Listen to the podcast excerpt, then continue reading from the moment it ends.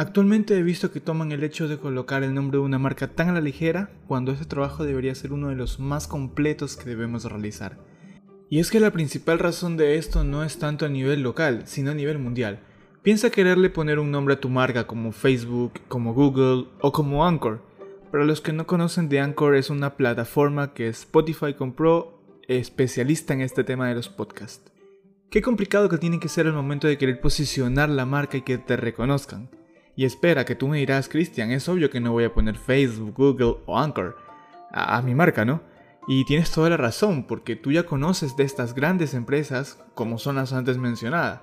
Sin embargo, tú no conoces si a la vuelta de tu casa existe una marca similar con el nombre que tú quieres colocar. Te voy a poner un ejemplo. Digamos que yo quiero colocarle a mi marca que se llame El Trébol, porque simplemente me gusta ese nombre y porque me identifico con eso. ¿Tú te imaginas lo complicado que ha de ser que reconozcan mi marca entre tantas cosas que simbolizan a, esas palabras, a ese el trébol? ¿Qué se te viene a la mente cuando yo te digo el trébol? A mí lo primero que se me viene a la mente es el famoso trébol de cuatro hojas, que si buscamos en Google hay bastante información sobre eso. Y lo siguiente que se me viene a la mente es el intercambiador vial de Quito, que también llamamos el trébol. No sé qué más se te venga a la mente a ti. Entonces, al tú querer colocar el nombre de tu proyecto, deberías pensar en algunas características que tienes que tener en cuenta. Por ejemplo, el primero y el más importante debes escoger un nombre corto y fácil, o tal vez no corto, pero que sea fácil de recordar. Y ojo, que al decir el nombre no estoy refiriéndome netamente al usuario de Instagram, porque eso es más que obvio que tu usuario de Instagram tiene que ser lo más sencillo de recordar para que las personas puedan buscarte más adelante después de que ya te conocieron. Tienes que pensar en tus clientes potenciales porque son ellos quienes van a identificarte perfectamente al recordar tu nombre, por lo menos tus colores o tus productos. Entonces imagínate ponerle nombre Facebook, nadie se va a acordar de ti, porque todo el mundo ya tiene en la cabeza que Facebook significa algo. En este caso es la red social que todos lo conocemos. Pero la marca ficticia que nosotros hemos denominado el trébol, ¿con qué lo asociarías? Por ejemplo, cuando yo te diga el trébol, quizá lo primero que se te ocurra sea el trébol de cuatro hojas. Bueno, también conozco que crear una marca en este mundo donde casi ya todo existe es un poco difícil, pero no imposible. Para esto tú podrás empezar a usar la creatividad combinando palabras. Puedes mezclar tus nombres y encontrar nuevas palabras. El objetivo de esto es que tú tienes que diferenciarte de ese mundo competitivo que tú tienes ahora atrás de ti. Ahora viene la parte más importante que no cualquier persona realiza, y aquí es un error que quiero recalcar. Ahora viene la parte más importante que no cualquier persona realiza, y aquí es el error que más quiero recalcar de los emprendedores a los que yo he podido acompañar. Antes de crear una marca, tú tienes que ver qué tan complicado o qué tan difícil es posicionarlo en tus medios y en el medio digital.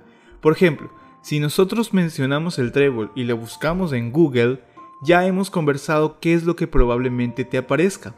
Lo mismo va a pasar si buscamos Facebook. Imagínate tú tener una marca que quieras ponerle Facebook e intentar posicionarlo en Google. Tú vas a estar buscando Facebook y siempre te va a aparecer la red social. En este caso, si nosotros buscamos el trébol, lo que nos va a salir es lo que ya hemos venido conversando.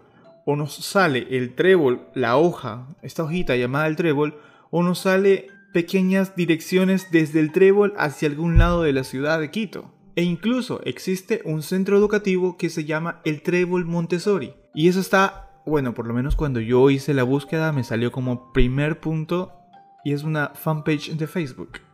Recuerdo que cuando yo quise formar esta comunidad, realmente nació con la idea de una agencia con un colega mío.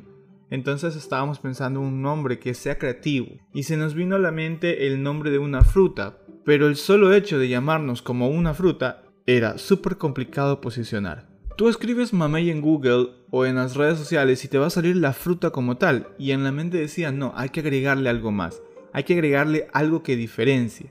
Entonces lo que se me ocurrió en ese momento es llamarlo Mamey Estrategias Digitales. Entonces al momento que tú buscas como Mamey Estrategias Digitales ya era diferente, tú ya no estabas buscando una fruta. Ya Google no te leía como una fruta, te estaba leyendo como otra cosa. A pesar de que exista la palabra, tú realmente podrías buscar eh, mayores contextos, una mezcla de palabras que sea graciosa y que simpatice en muchos casos. Ahora bien, te reto algo.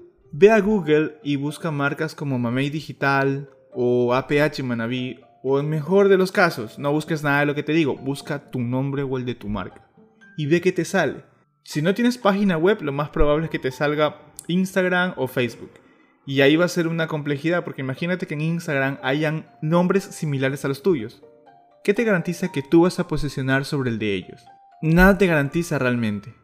Y con esto no te quiero decir que es imposible posicionar una marca que tenga un nombre muy comercial. Si tu contenido es muy relevante por encima de las otras marcas, es muy probable que Google te posicione a ti primero a través de técnicas de SEO o de otras herramientas más.